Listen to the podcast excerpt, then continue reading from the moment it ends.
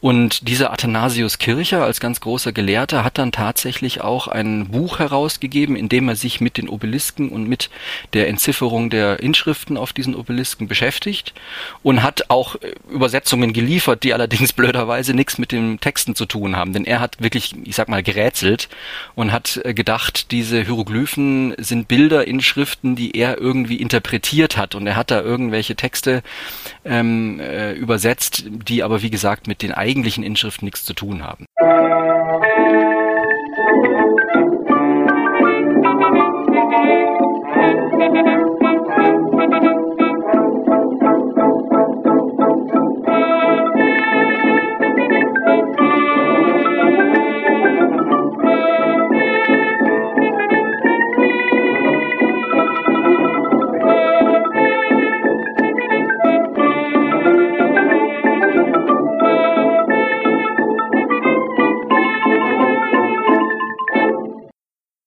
Dieser Folge von Geschichte Europas spreche ich mit Dr. Arno Schlüter vom SMAC, dem Staatlichen Museum für ägyptische Kunst in München.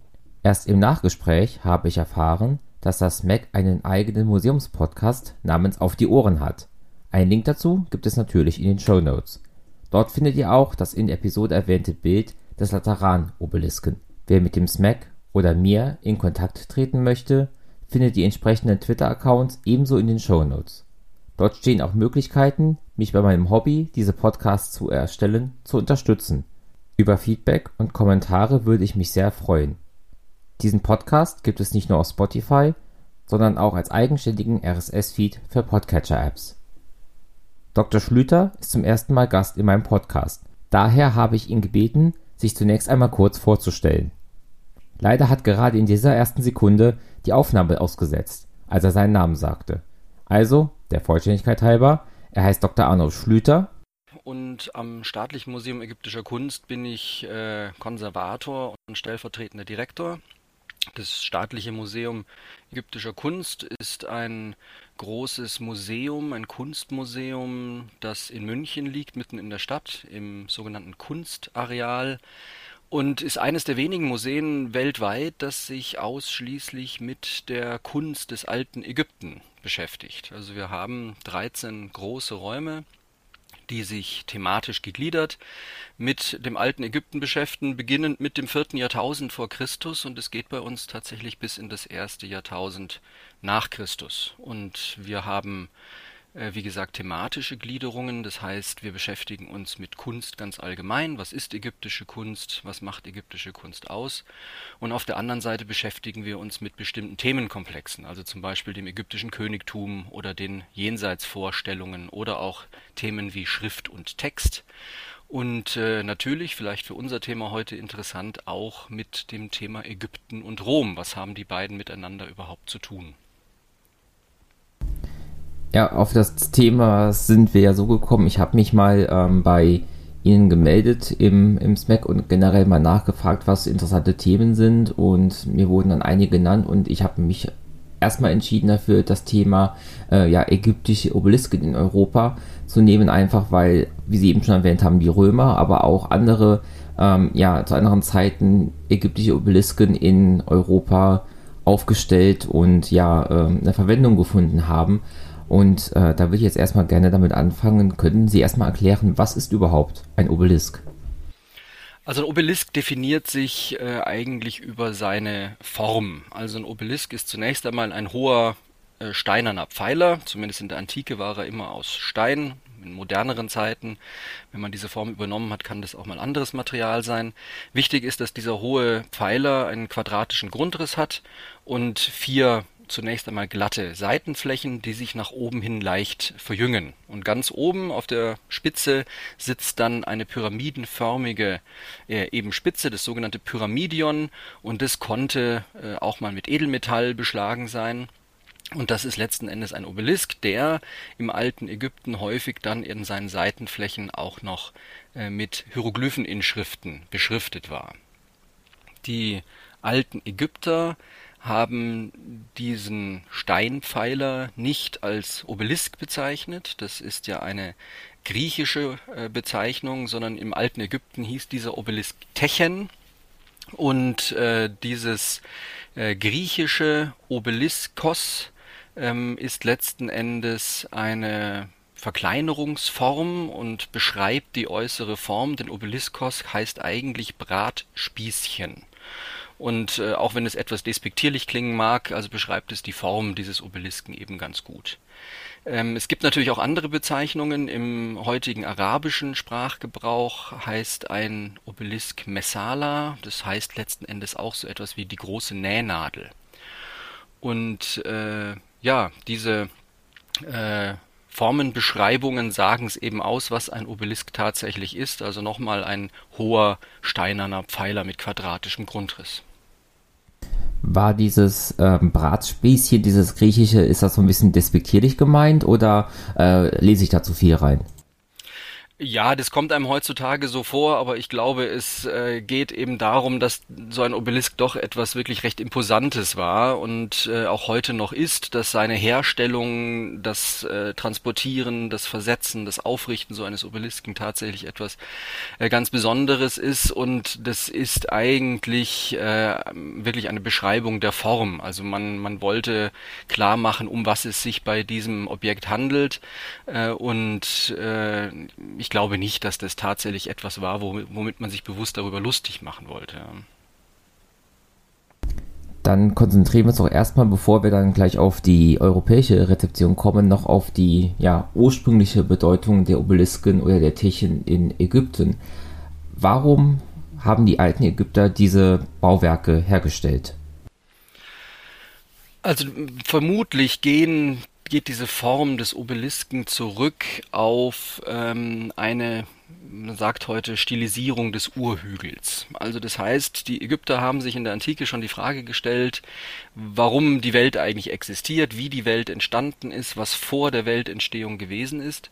Und eine Variante der Erklärung der Weltentstehung ist, dass es ursprünglich mal eine Art Urozean gegeben hat. Das war dunkel, richtungslos, ein äh, chaotisches, äh, riesiges Meer und aus diesem Urozean, aus diesem Wasser heraus, hat sich dann das erste Land erhoben. Und dieses erste Land, das erste fruchtbare Land, auf dem dann eben auch Leben entstehen konnte, auf dem Pflanzen wachsen konnten, auf dem Menschen und Tiere leben konnten, dieses Land wird in der ägyptischen Mythologie als der Urhügel äh, bezeichnet. Und man geht heute vielfach davon aus, dass diese ganz frühen Obelisken ähm, zurückgehen auf so eine Vorstellung von einer Urhügelstätte. Äh, relativ klar ist, dass es zunächst einmal ähm, sogenannte Ben-Ben-Steine gegeben hat in den Sonnenheiligtümern der fünften Dynastie. Also wir sind hier so im Alten Reich, äh, im sogenannten Alten Reich vom, äh, von Ägypten. Und da gab es in der fünften Dynastie, da sind wir so um 2500 vor Christus, eine besondere Art von Tempeln. Und diese Tempel nennt man eben Sonnenheiligtümer und deren äh, Hauptpunkt, deren Hauptkultobjekt ist ein sehr, sehr großer, damals noch äh, aufgemauerter, äh, gigantischer Obelisk gewesen, als Stilisierung so einer Urhügelstätte. Ähm, und von diesen sogenannten Benbensteinen und von diesen Gebäuden der fünften Dynastie wird sich dann die äh, Form des späteren schlankeren und eben aus einem Stück, also monolithisch aus einem Stein gearbeiteten Obelisken herausgebildet haben. Und wir haben dann tatsächlich die ältesten äh, Obelisken, so wie wir die heute kennen, ähm, aus äh, dem bereits alten Reich. Äh, wir sind hier in der Zeit um 2320 vor Christus. Da gibt es also Fragmente von sehr frühen Obelisken, die uns eben auch die Königsnamen nennen, so dass wir die relativ präzise auch datieren können. Das heißt, die Obelisken waren ursprünglich ähm, halt hochgebaut und wurden dann aus einem Stück gehauen. Wie wurden die denn, ja, also genau, wie lief diese Herstellung ab und auch der Transport im alten Ägypten? Wie kamen die aus dem Steinbruch dorthin, wo die aufgestellt werden sollten? Ja, also wir wissen das heute äh, relativ gut und äh, genau, weil wir das große Glück haben, dass im Steinbruchgebiet von Assuan beispielsweise ein ganz großer unfertiger äh, Obelisk liegt. Ähm, man hat diese Obelisken, wie gesagt, monolithisch aus einem Stück Stein hergestellt. Das heißt, man ist in Steinbruchgebiete gegangen, wo ähm, Hartgestein. In unserem Falle ist es äh, meistens Granit, eher seltener Quarzit oder Basalt, also die meisten Obelisken sind aus Granit, äh, ähm, wo diese Obelisken aus diesen Granitsteinbrüchen herausgeschlagen worden sind. Und es gibt hier ähm, eben in den Granitsteinbrüchen von Assuan einen Obelisken, der insgesamt 42 Meter groß äh, werden sollte und der aber letzten Endes wegen ja Baumängel kann man sagen, der ist auf gut Deutsch einfach gebrochen, da hat es Probleme mit dem Stein gegeben, äh, nicht fertig geworden ist. Und so liegt dieser noch nicht von dem Steinuntergrund heraus getrennte Obelisk bis heute äh, in diesem Steinbruch, ist dort natürlich auch eine große äh, Touristenattraktion und dort sieht man ganz genau, wie das funktioniert hat. Also die Obelisken sind liegend aus dem Steinbruch herausgeschlagen worden. Man geht heute davon aus, dass da möglicherweise bis zu 100 Arbeitskräfte gleichzeitig dran gearbeitet haben und man hat mit äh, hartem Material, also mit hartem Gestein, den etwas weicheren Granitstein herausgeschlagen. Also es gibt äh, Gesteinsmaterial, das ist zum Beispiel Dolerit, der noch härter ist als Granit und mit diesen harten Dolerithämmern und Doleritkugeln hat man diese Steinkörper herausgeschabt und herausgeschlagen. Und dann ging es eben darum, wenn man den tatsächlich ausgehöhlt hatte und herumgearbeitet hatte, den unten vom Untergrund zu lösen. Und in Assuan ist wohl genau dabei tatsächlich ein Malheur passiert und ähm, der Stein ist gebrochen und man hat diesen Obelisken dort unfertig liegen lassen. Wenn man den jetzt so äh, aus dem Obelisken, äh, wenn man den Obelisken dann so aus dem Steinbruch rausgeschlagen hat, dann ging es natürlich los den transportieren zu müssen. Also wir reden ja hier von Objekten, äh, die die Dutzende, wenn nicht äh, Hunderte von Tonnen äh, teilweise gewogen haben. Und das wissen wir auch von den alten Ägyptern selber, denn es gibt ähm, zum Beispiel im äh, Tempel der Königin Hatschepsut, den Namen hat man vielleicht schon mal gehört, ein großer Terrassentempel in Theben West.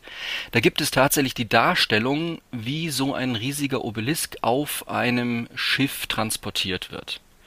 Ähm, und da wird ein großes Lastschiff getreidelt über den Nil und man hat sich natürlich heute aus, aus moderner Sicht Gedanken gemacht, ja, wie kriegt man denn so einen riesen Obelisken überhaupt auf so ein Schiff drauf?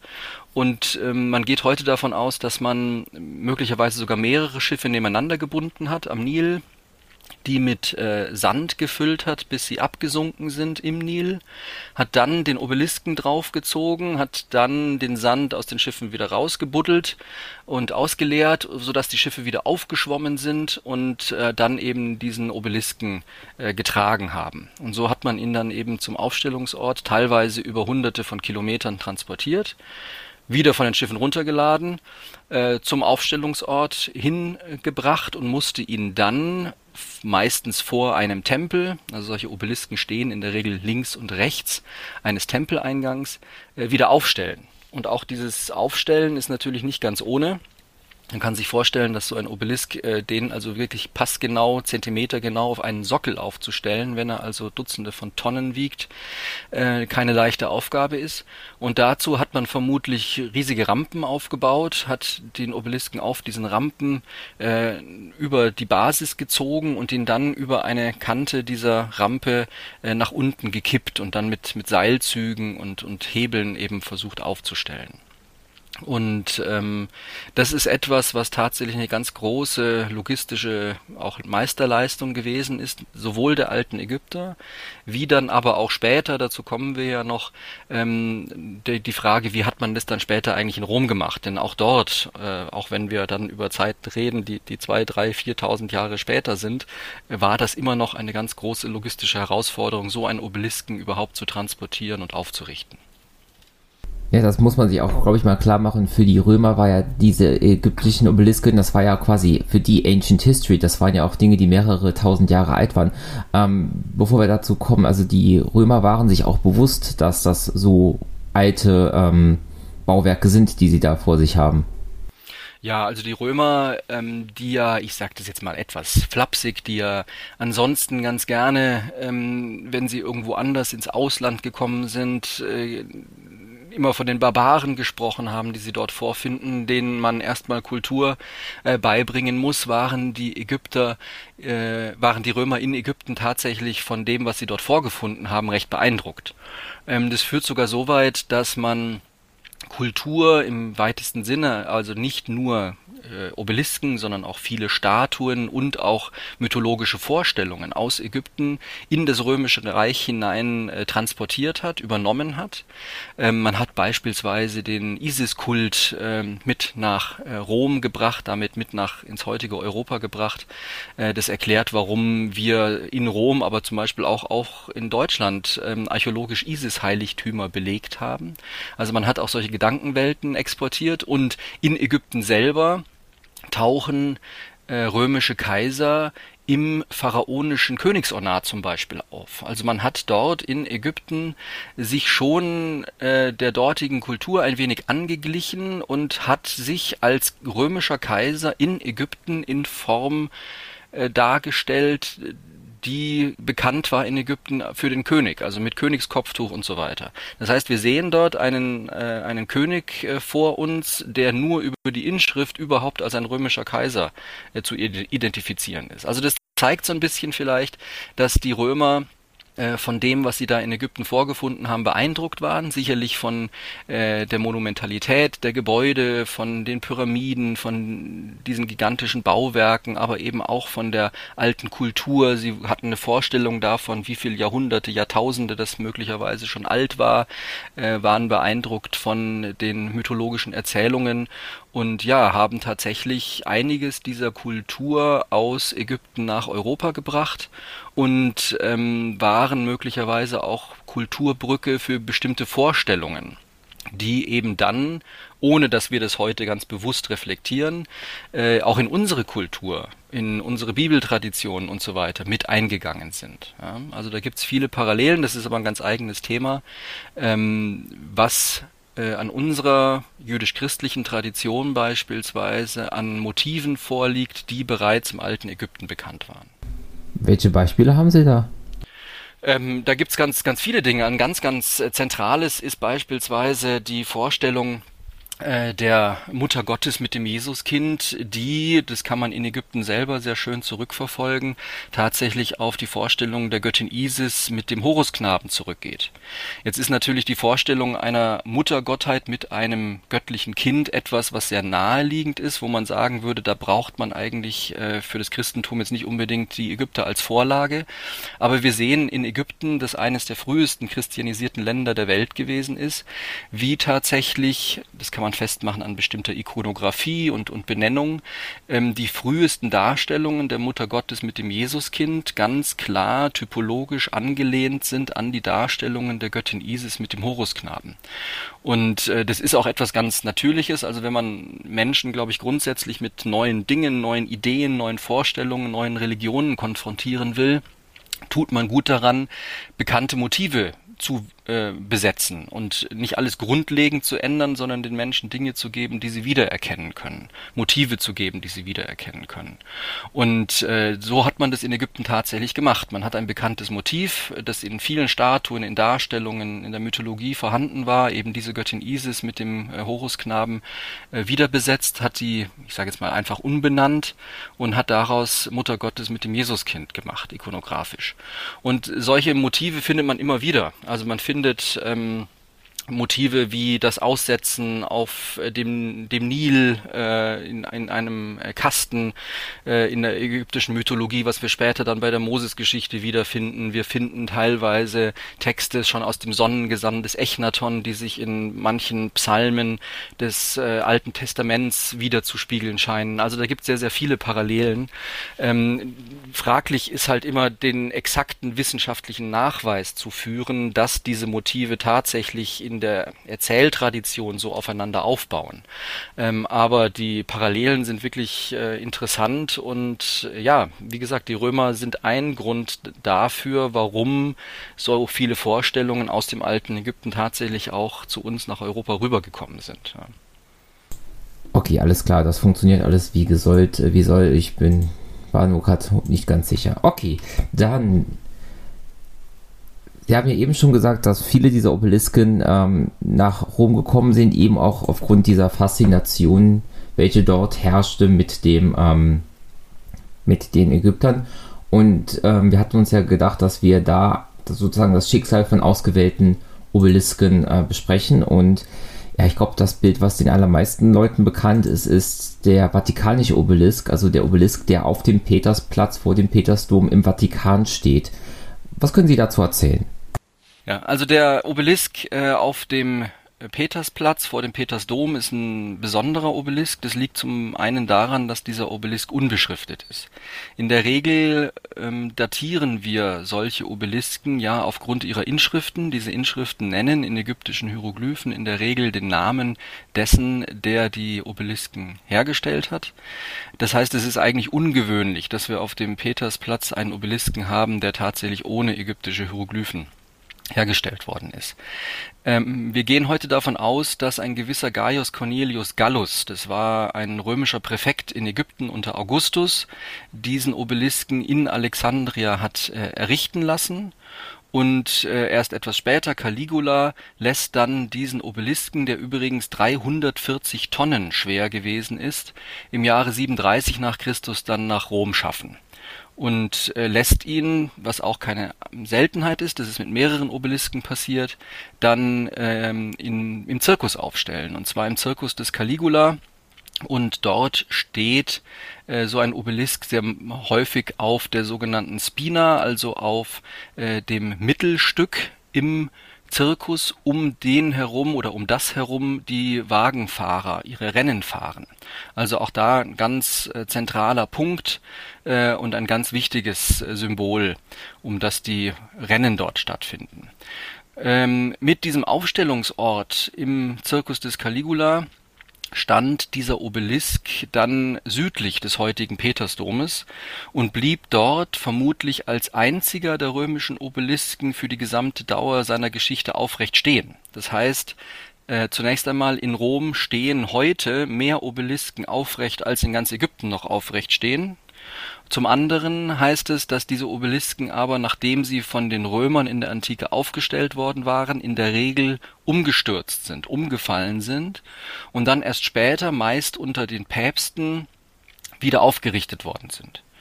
Und dieser Obelisk äh, vor dem Petersplatz, der ist tatsächlich wohl der einzige, der die ganze Zeit über gestanden hat. Nichtsdestotrotz ist der dann später trotzdem unter Sixtus V. umgesetzt worden, weil man ihn von seinem ursprünglichen Aufstellungsort südlich des heutigen Petersdomes wirklich zentral vor den Petersdom stellen wollte. Und dazu hat äh, Sixtus V. seinen Architekten Domenico Fontana äh, beauftragt, dieses äh, Objekt zu versetzen. Und das war, das macht man sich heute gar nicht mehr so zur Vorstellung, ähm, das war ein gigantisches Projekt. Ähm, wir haben zeitgenössische Stiche, die uns diese Arbeiten zeigen, wie da also Hunderte und Aberhunderte von Menschen damit beschäftigt waren, diesen Obelisken in einem Stück äh, zu transportieren und dann vor allen Dingen äh, wieder aufzustellen. Und äh, dieses gigantische Projekt ist zum Beispiel zuvor von Michelangelo als äh, schlichtweg unmöglich bezeichnet und, und abgelehnt worden. Aber dieser Domenico Fontana äh, hat es tatsächlich geschafft und so steht der Obelisk heute eben zentral vor der Peterskirche. Und aus welchem Grund äh, war es Papst Sixtus V. so wichtig, dass dieser Obelisk halt ähm, ja, vers versetzt und auf den Petersplatz gestellt wurde? Ähm, zum einen ist es äh, ein Zeichen tatsächlich von Fähigkeiten, von, von Macht, von äh, einfach der Fähigkeit, so ein eine Riesengeschichte tatsächlich zu meistern. Äh, das, das heißt, da geht es dann wirklich auch um das Ansehen, dass man so etwas gemacht hat. Also man schmückt sich natürlich mit so einer gelungenen Aktion. Auch der, dieser Architekt beispielsweise ist in zeitgenössischen Darstellungen mit diesem Obelisken dargestellt. Also das ist so sein, sein Lebenswerk gewesen, diesen Obelisken damit zu versetzen. Zum anderen hat man aber diese hohen Obelisken, wie gesagt, die sind teilweise 30, 40 Meter hoch gewesen, gewesen in der Antike, ähm, äh, wirklich als äh, Weg Wegmale gesehen. Also ähm, die dienten der Orientierung, die waren über weite Distanzen äh, zu erkennen und äh, das ist ein riesiger, ein riesiges Hinweisschild, zum Beispiel für Pilger, Achtung, hier geht's zum Petersdom. Ja. So hat man das damals eben auch verstanden und hat diese Obelisken eben ganz bewusst als Wegmale und als Zeichen für die Orientierung der Pilger eingesetzt. Das war für die Pilger dann auch sozusagen Common Knowledge. Die wussten, wenn ich zum Petersdom möchte, muss ich auf diese Wegnadel sozusagen hinlaufen. Genau, das konnte man äh, einfach erzählen, das konnte man äh, sagen, wie es wie es funktioniert äh, und das waren eben wirklich Wegmale und wir machen uns heute, glaube ich, davon viel zu wenig ein Bild, was das für riesige Aktionen waren. Also über diese Versetzung des Obelisken, äh, da hat man nicht nur mal gesprochen, sondern das war damals eine Aktion, die wirklich in aller Munde war.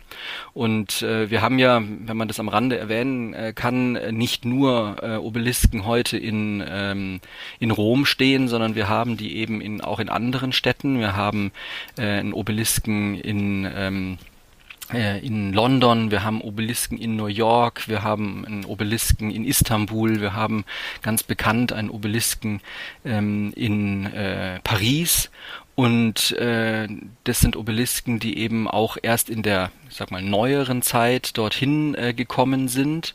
Und auch dort war das Transportieren, das Versetzen, das Aufstellen dieser Obelisken immer noch ein Riesenthema.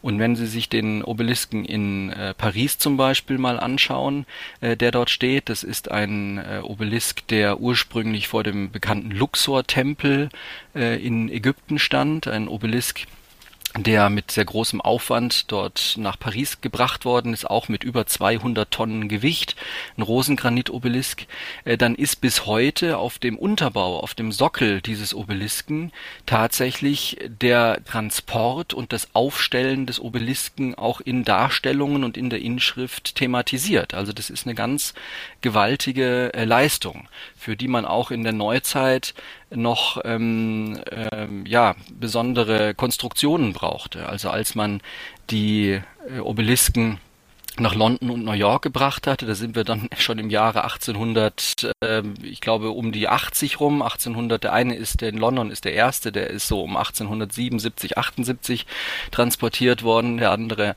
1881. Da hat man äh, riesige stählerne Transportschiffe äh, extra gebaut, wasserdichte Luftkammern ähm, in einem Stahlcontainer und hat so von Alexandria aus nach London äh, diesen Obelisken transportiert. Also auch das war bis vor äh, 150, 200 Jahren eine ganz große logistische äh, Meisterleistung und ist eben auch entsprechend äh, behandelt worden und besprochen worden und diskutiert worden. Ja. Kurz noch zum Abschluss zu diesem vatikanischen Obelisken. Sie hatten ja eben gesagt, der ist unbeschriftet. Das bezieht sich aber nur auf die originale ähm, ägyptische ähm, ja, Inschrift, die sozusagen nicht vorhanden ist. Es wurden ja nachträglich noch andere Inschriften angebracht. Können Sie da noch was zu sagen? Ja, also man hat in der Regel ähm, die Obelisken auf äh, nicht einfach so auf den Boden gestellt, sondern man hat sie in der Regel auf den Unterbau gestellt, auf Sockel gestellt. Manchmal hat man sie in Kunstwerke äh, eingebaut. Also es gibt in äh, Rom beispielsweise einen ganz berühmten Obelisken, den Bernini-Obelisken, der steht auf dem Rücken eines von Bernini gestalteten Elefanten. Oder es gibt den äh, Obelisken, der auf dem Vier-Ströme-Brunnen auf der Piazza Navona steht.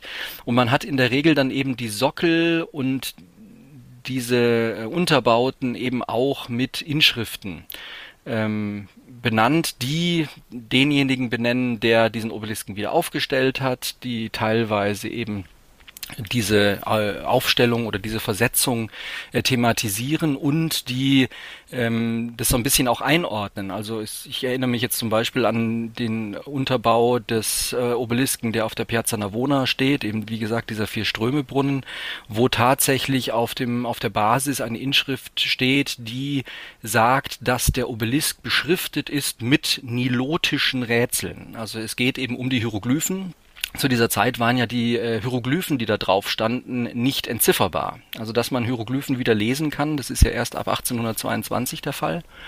Und man wusste zum damaligen Zeitpunkt, als man in Rom diese Obelisken versetzt hat und wieder aufgestellt hat, gar nicht, was da eigentlich draufsteht. Man war aber völlig fasziniert davon, dass es da eine Schrift gibt, die aus Ägypten stammt und die vermeintlich irgendwelche geheimen Botschaften und Weisheiten beinhalten könnte und die man nicht lesen konnte.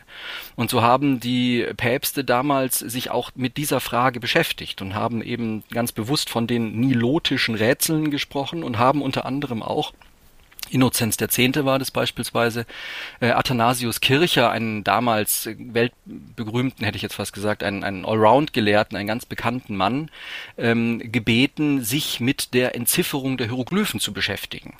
Und dieser Athanasius Kircher als ganz großer Gelehrter hat dann tatsächlich auch ein Buch herausgegeben, in dem er sich mit den Obelisken und mit der Entzifferung der Inschriften auf diesen Obelisken beschäftigt und hat auch Übersetzungen geliefert, die allerdings blöderweise nichts mit den Texten zu tun haben. Denn er hat wirklich, ich sag mal, gerätselt und hat gedacht, diese Hieroglyphen sind Bilderinschriften, die er irgendwie interpretiert hat. Und er hat da irgendwelche Texte ähm, äh, übersetzt, die aber wie gesagt mit den eigentlichen Inschriften nichts zu tun haben. Das kam dann, wie gesagt, 200 Jahre später, dass man ab 1822, nachdem sich Champollion damit beschäftigt hatte, wirklich angefangen hat, die Hieroglyphen wieder lesen zu können. Ja. Dann würde ich vorschlagen, kommen wir jetzt als nächstes von diesem vergleichsweise neuen und ähm, Obelisken dann doch zu einem, der deutlich älter ist und auch das Merkmal hat, der größte Obelisk zu sein, den man in Rom finden kann, und zwar den Lateranischen Obelisken. Was können Sie darüber erzählen? Der ja, Laterans äh, Obelisk, der so heißt, weil er eben heute vor der Lateranskirche äh, steht, ist tatsächlich ähm, der größte Obelisk, der heute noch in Rom ist und der ist 32 Meter immerhin hoch, also auch ein gigantischer Pfeiler. Äh, der Obelisk ist äh, mit Sicherheit deutlich älter als der, über den wir gerade gesprochen haben mit der Peterskirche, denn der ist von Tutmosis III., also einem altägyptischen Pharao, ähm, errichtet worden. Da sind wir um das Jahr 1470 vor Christus. Also man kann grob sagen, der ist 1500 Jahre älter als der äh, Obelisk auf dem Petersplatz. Und dieser Obelisk Tutmosis III. war ursprünglich im Amun-Tempel von Karnak aufgestellt. Äh, der Amun-Tempel von Karnak ist äh, in der Zeit, in der Tutmosis III. lebt, im sogenannten Neuen Reich, entwickelt sich dieser Tempel zu dem wichtigsten und größten Tempel des Landes. Äh, der Amun ist der Reichsgott, kann man sagen, der alten Ägypter in dieser Zeit. Und das ist eine gigantische Tempelanlage, an der über viele, viele Generationen, Jahrzehnte, Jahrhunderte immer wieder gebaut worden ist und der immer weiter ähm, äh, erweitert worden ist. Und dort sind von verschiedenen Pharaonen unter anderem auch Obelisken aufgestellt worden, eben auch von Tutmosis III. Und dieser Obelisk stand im Amun-Tempel, bis er dann unter Konstantin I. zunächst einmal nach Alexandria gebracht äh, werden sollte oder gebracht wurde. Das war um 337 nach Christus. Und Konstantin I. hatte vor, äh, diesen Obelisken eben nach Konstantinopel verschiffen zu lassen, starb aber, bevor dieses äh, in Angriff genommen werden konnte. Und so blieb dieser Obelisk zunächst einmal in Alexandria liegen. Der ist also dort vermutlich auch nicht aufgestellt worden, sondern man hatte ihn dorthin gebracht, dort liegen lassen und dieses Riesenunternehmen erstmal abgebrochen. Und dann kam der Sohn von Konstantin I, Constantius II, äh, und überführte diesen Obelisken schließlich eben nicht nach Konstantinopel, sondern nach Rom. Und dort äh, ist er dann äh, wiederum auch auf der Spina aufgestellt worden vom Circus Maximus. Und ähm, von diesem Obelisken wissen wir, dass er dann wohl infolge eines Erdbebens äh, umgestürzt ist und übrigens auch in mehrere Stücke zerbrochen ist. Äh, er geriet dann auch in Vergessenheit. Äh, das heißt, diese Obelisken lagen dann nicht oberirdisch einfach irgendwo rum, sondern wurden teilweise eben auch bei Grabungen oder ähnliches dann überhaupt erst wieder vollständig freigelegt. Und der wurde dann 1587 wiederum von Papst Sixtus V. freigelegt und von dem vorhin schon mal angesprochenen Domenico Fontana 1588 an seinem heutigen Standort ähm, zusammengesetzt, restauriert und eben äh, wieder aufgerichtet. Und ja, ist ein ganz imposantes und gigantisches Bauwerk. Immerhin muss man sich vorstellen, 32 Meter. Das äh, ist deutlich höher als die ganzen umstehenden Gebäude und ist dort eben auch wieder als ein äh, wichtiger Wegweiser und ein, ein Signal für ähm, die, die Pilger gewesen, die eben dort zur Lateranskirche äh, wollten. Das ist äh, ganz markant auch bis heute, dass diese Obelisken eben immer an so ganz wichtigen äh, Punkten stehen in Rom. Ähm, es gibt ja noch verschiedene andere. Einen kann man vielleicht noch erwähnen, der bis heute vor dem äh, italienischen Parlament steht. Das ist ein nochmal besonderer Obelisk. Das ist der Obelisk auf dem Monte Citorio. Der ist auch deswegen besonders, weil der in der Antike bereits von Augustus um 10 vor Christus von Ägypten nach Rom gebracht worden ist und Augustus hatte diesen Obelisken äh, als äh, Gnomon, also als ein, ein Zeiger für eine gigantische Sonnenuhr aufstellen lassen. Das ist vielleicht auch noch so eine ganz besondere Geschichte. Äh, und der ist dann eben, nachdem die Sonnenuhr des äh, Kaisers Augustus eben auch äh, zerstört wurde, in Vergessenheit geraten äh, ist, ist dieser Obelisk eben dann vor dem heutigen italienischen Parlament aufgerichtet worden. Sixtus V. scheint sich sehr für Obelisken interessiert zu haben. Äh, Gab es da noch irgendwelche Gründe darüber hinaus, außer eben, was Sie eben sagten, diese Beweisen, dass man logistische Meisterleistungen vollbringen konnte und dass eben so eine gewisse Art von Prestige auch einfach damit verbunden war? Äh, das muss ich ehrlich sagen, weiß ich nicht genau. Also ob äh, speziell dieser Papst eine besondere Leidenschaft für Obelisken entwickelt hat, ist mir so nicht bekannt. Ähm, also man hat auf jeden Fall das Potenzial, eben seine, wie Sie richtig sagen, sein Prestige äh, zu vergrößern, äh, da erkannt und hat es äh, wohl gerne genutzt. Aber ich kenne jetzt keine Aussage des, des Papstes selber beispielsweise, dass er sich in besonderem äh, Maße jetzt speziell für diese äh, Obelisken begeisterte. Was, wie gesagt, äh, so eine Sache ist, ist die Frage nach diesen sogenannten nilotischen Rätseln. Ähm, das betrifft aber eben nicht nur die Päpste dieser Zeit.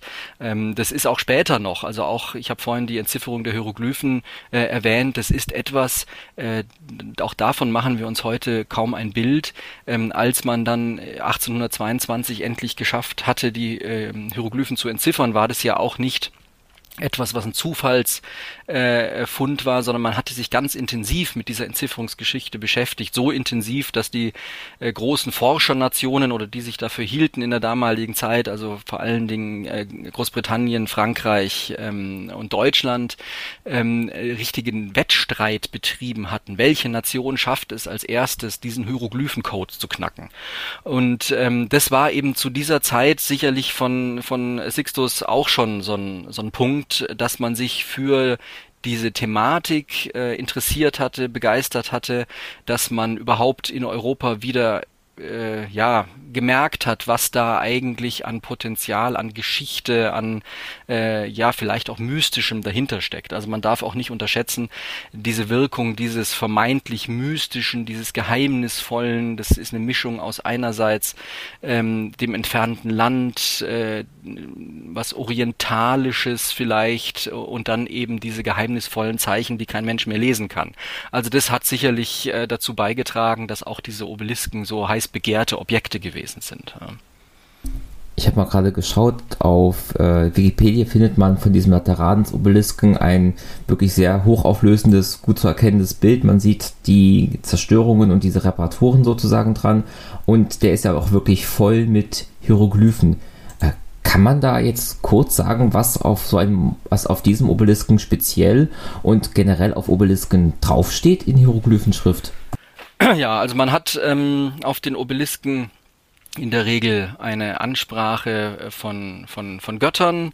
Ähm, also ist ganz klar in der Ursprung, in der Antike ein, ein religiöses Objekt, in dem bestimmte Götter angesprochen sind und man hat vor allen Dingen eben auch immer den Namen dessen drauf, der den Obelisken hergestellt hat. Also man schreibt ja den ägyptischen Königsnamen in der Regel in äh, Kartuschen, also zumindest zwei der insgesamt fünf Namen, die ein König getragen hat, schreibt man in sogenannte Kartuschen, also Königsringe. Und ähm, interessant ist auch, dass diese ähm, Inschriften auf den Obelisken nicht immer nur von einem äh, König äh, stammen müssen, äh, sondern die sind teilweise auch später, vor allen Dingen in der Ramessidenzeit, nochmal ergänzt worden. Also man hat dann tatsächlich auch Inschriften umgearbeitet. Und diese Hieroglyphen, die auf den Obelisken drauf sind, sind in der Regel auch äh, gerichtet. Das heißt, die äh, Hieroglyphen haben ja die Eigenheit, dass man sie in unterschiedliche Richtungen lesen und schreiben kann. Und die Hieroglyphen schauen, äh, simpel gesagt, äh, ihren dem Satzanfang entgegen. Das heißt, wenn Sie da kleine Vögelchen und kleine Tiere und kleine Menschenköpfe und so weiter in den Hieroglypheninschriften äh, sehen, dann blicken die zum Satzanfang hin. So, jetzt sind diese äh, Obelisken in der Regel ja aufgrund ihrer Form nicht in Zeilen, sondern in Kolumnen, also von oben nach unten beschriftet, aber trotzdem kann man diese Hieroglyphen in Schriften drehen und wenden. Und die schauen eben in einem bestimmten Schema äh, in äh, gewisse Richtungen, also die schauen ähm, an den beiden Seitenflächen nach vorne und an der Vorder- und Rückseite zum ursprünglichen Eingang, Tempeleingang hin. Das heißt, ich kann zum Beispiel an diesen Hieroglypheninschriften auch ganz klar sagen, stand der Obelisk links oder rechts ursprünglich eines Tempeleingangs. Und ich kann sogar sagen, welche Seite schaute denn nach vorne und welche Seite schaute nach hinten.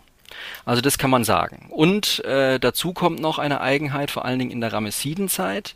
Da werden diese Obelisken tatsächlich auch äh, als äh, ja, Dokumentationspfeiler, könnte man sagen, der eigenen auch militärischen Siege und Erfolge äh, missbraucht. Also da wird auch die ähm, Fähigkeit des Königs zu herrschen, das Land zu verteidigen, Kriege zu führen, äh, Fremdländer, die das Land bedrohen, zu besiegen, genutzt und man schreibt tatsächlich auch von seinen äh, persönlichen Erfolgen auf so einem Obelisken. Das sind dann die Obelisken, wie zum Beispiel der Lateransobelisk, die dann eben auch so in, in drei Kolumnen tatsächlich beschriftet sind. Also es gibt da eben welche, die tatsächlich relativ viel Text beinhalten und da sind dann solche Dinge wie zum Beispiel die militärischen Erfolge auch thematisiert.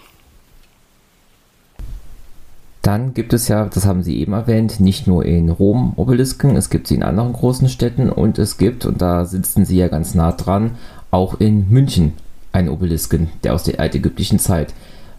Was äh, kann man darüber berichten? Ja, der Münchner Obelisk ist äh, auch in, in mehr, mehrfacher Hinsicht ein besonderer. Der ist äh, der einzige wirklich antike äh, Obelisk, der momentan in Deutschland auf deutschem Boden steht. Alle anderen Obelisken, die es so gibt, und da gibt es ja viele, also von äh, Obelisken in als Bauschmuck, von Obelisken auf Plätzen, von bis Obelisken ja, auf, auf Friedhöfen, das sind alles moderne äh, oder neuzeitliche Schöpfungen.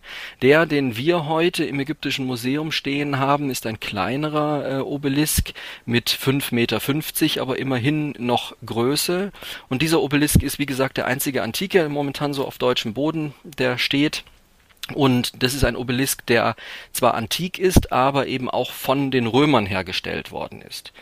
Das Gesteinsmaterial für diesen Obelisken stammt aus Ägypten selber. Das ist ein Rosengranit.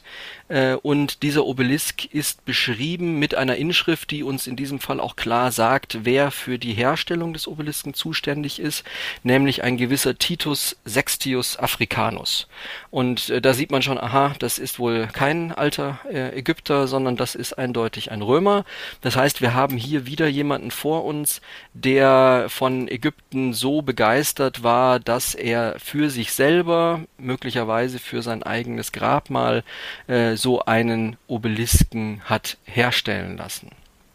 Und ähm, dieser Obelisk ist dann in Rom wohl äh, hergestellt und beschriftet worden, was auch zeigt, dass in der Antike auch in Rom noch äh, Menschen waren, die nicht nur die Kunstfertigkeit besaßen, so einen Obelisken herzustellen, sondern die auch äh, die Hieroglyphen lesen und schreiben konnten. Denn es musste ja dieser Name Titus Sextius Africanus ähm, in Hieroglyphen transkribiert werden, um dort auf diesen Obelisken draufgeschrieben zu werden.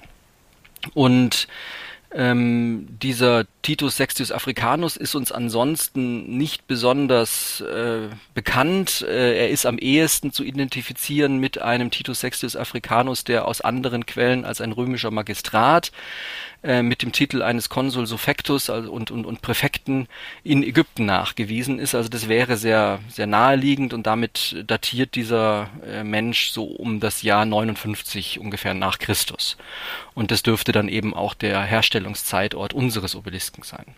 Das Spannende an dem Münchner Obelisken ist tatsächlich, dass äh, da man sehr schön illustrieren kann, was der für eine Erwerbungsgeschichte hat. Denn der ist viel gereist. Also der stand, wie gesagt, ursprünglich äh, irgendwo in Rom. Den genauen Aufstellungsort können wir heute nur vermuten. Der stand möglicherweise in der Nähe äh, des Tempels des Mars Ultor äh, in Rom, äh, in der Nähe des, des Augustus-Forums äh, und ist das erste Mal belegt ähm, auf einem Skizzenblatt.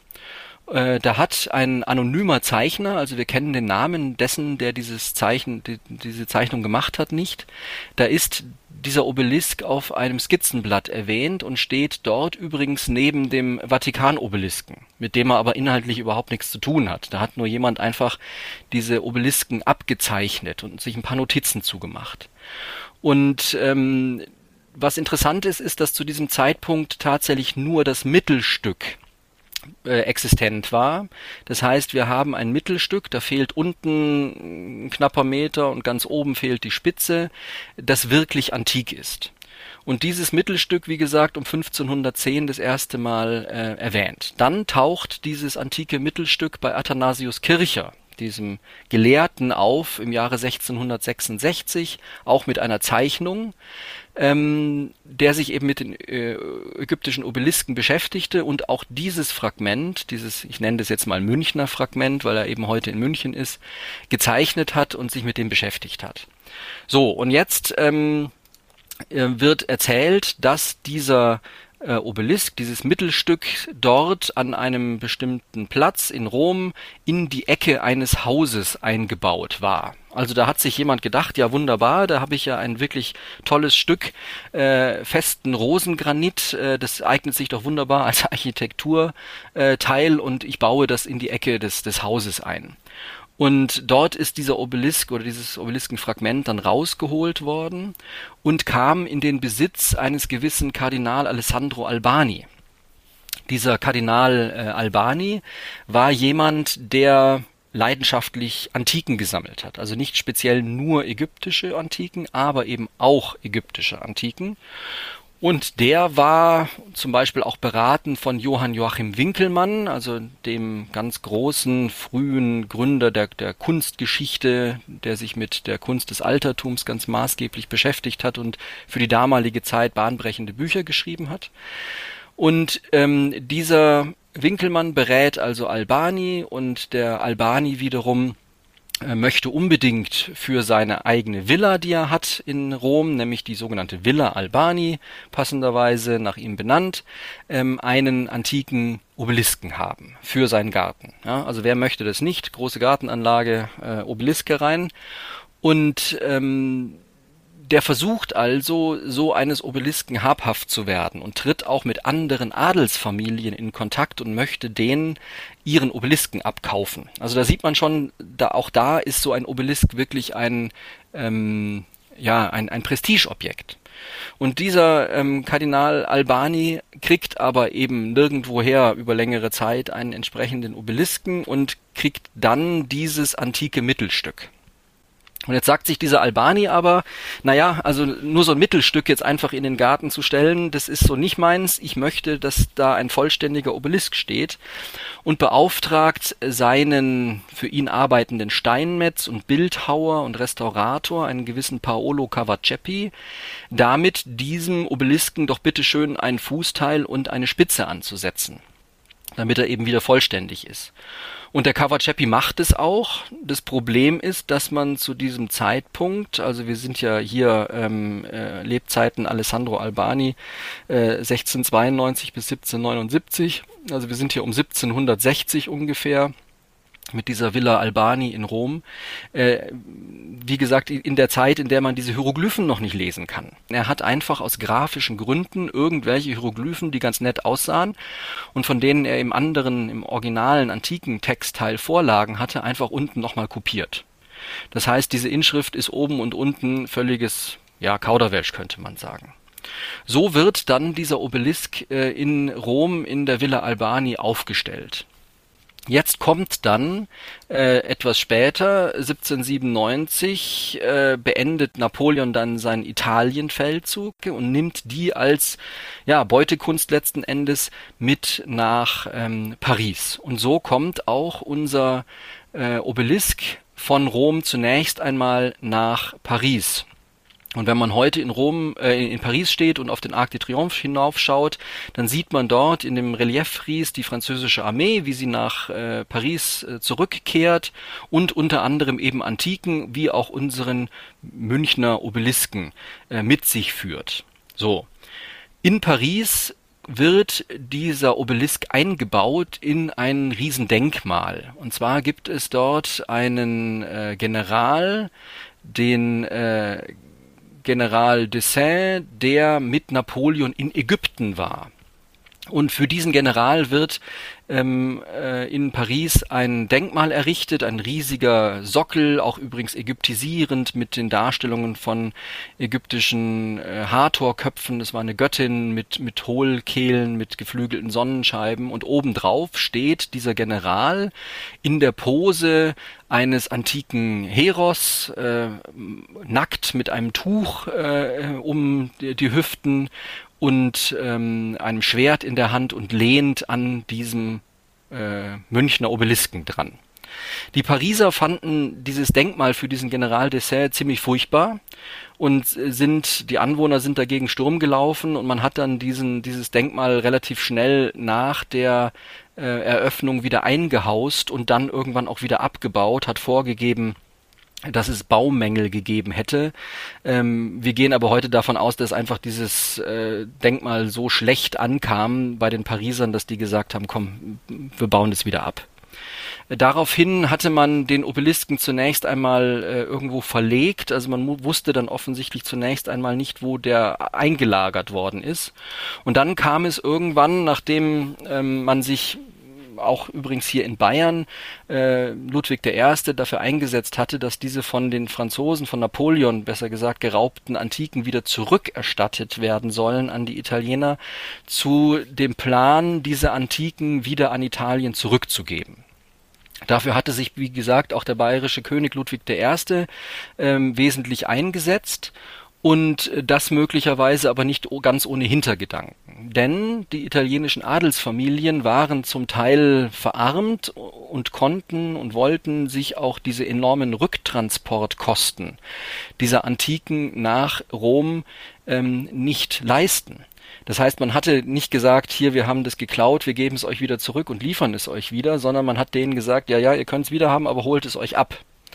Und das konnten und wollten manche eben auch nicht mehr. Und so haben die Italiener äh, die eigentlichen Besitzer oder die Nachfahren der eigentlichen Besitzer diese Dinge in Paris zur Auktion freigegeben.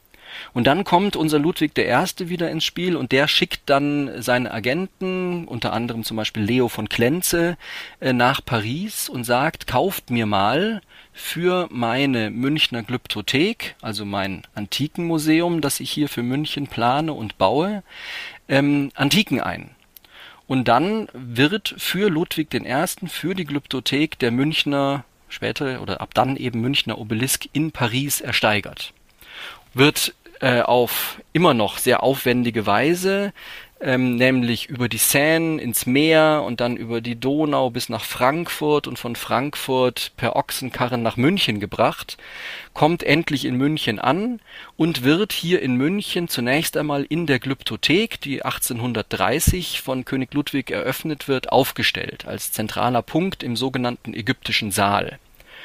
Und das ist übrigens auch eine Besonderheit hier in München Ludwig I., der das äh, erste große Antikenmuseum der Welt übrigens baut, also das erste Museum, das ausschließlich nur für die Präsentation von antiken Objekten geplant und errichtet worden ist, der beginnt diese Glyptothek eben noch vor den Griechen und den Römern mit den alten Ägyptern. Das heißt, der erste große Ausstellungssaal ist der ägyptischen Kunst gewidmet, weil Ludwig I. der Überzeugung war, die europäische Kunstgeschichte fußt auf der altägyptischen. Also Kunstgeschichte beginnt eben nicht mit Griechen und Römern, sondern beginnt eigentlich mit den alten Ägyptern. So war seine Überzeugung.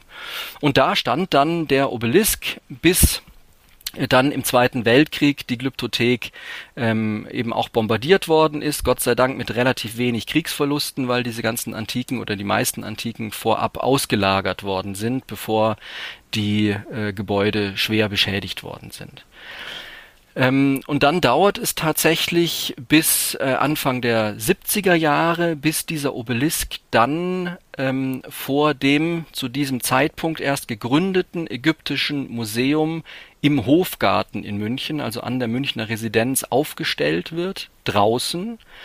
Ähm, und wirklich von da an eigentlich der wiederum Wegweiser, das, äh, der, der, der Zielpunkt äh, vor unserem damaligen ägyptischen Museum hier in München geworden ist.